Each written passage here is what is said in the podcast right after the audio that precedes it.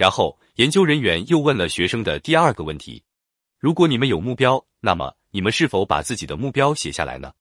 这次总共只有百分之三的学生回答是肯定的。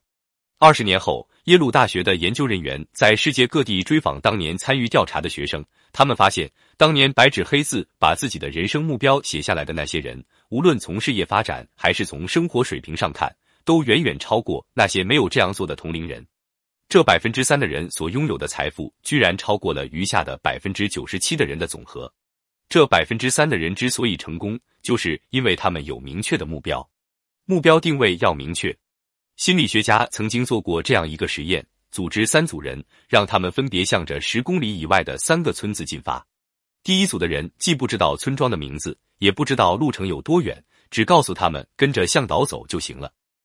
刚走出两三公里，就开始有人叫苦；走到一半的时候，有人几乎愤怒了，他们抱怨为什么要走这么远，何时才能走到头？有人甚至坐在路边不愿走了。越往后，他们的情绪就越低落。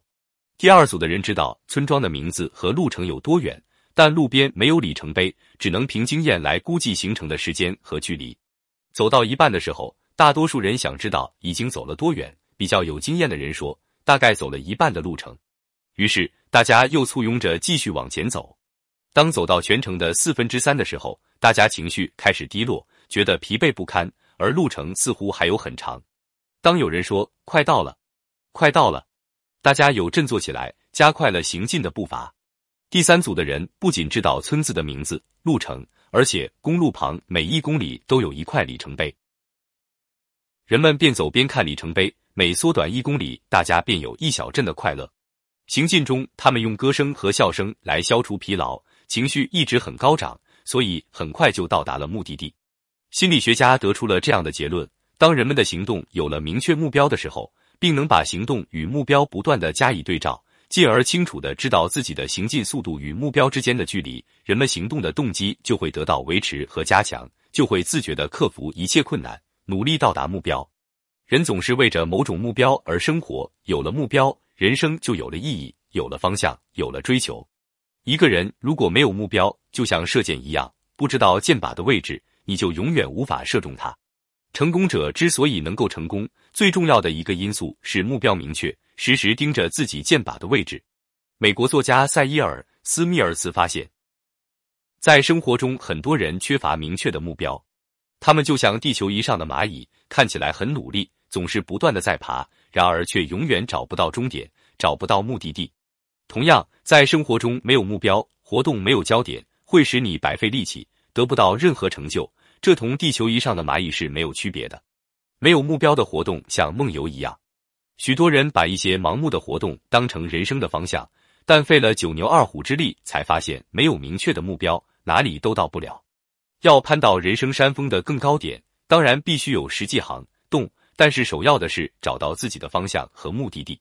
如果没有明确的目标，更高处只是空中楼阁，可望而不可及。如果我们想使生活有所突破，到达新的且很有价值的目的地，首先一定要确定这些目的地在哪里。只有设定了目的地，成功之旅才会有奋斗的方向。有一个这样的故事：一艘三桅帆船在南海陷入狂风暴雨之中，船长为了减少风雨对船身的威胁，就命令水手们卸下了两面船帆。当他们正要卸下第三面船帆时，却发现齿轮出现了毛病，根本无法操作船帆升降。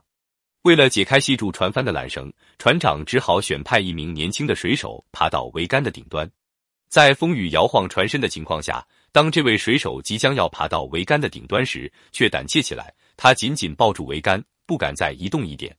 虽然甲板上的人们都为这个年轻水手加油打气，但年轻水手却手脚颤抖的大叫：“没办法，这儿太高，太摇晃。”一位老水手对年轻水手说：“全船人的生命都操在你手中，现在听我的话。”千万不要往下看，集中你的注意力在桅杆的顶端，只看着那条你要解开的缆绳就可以了。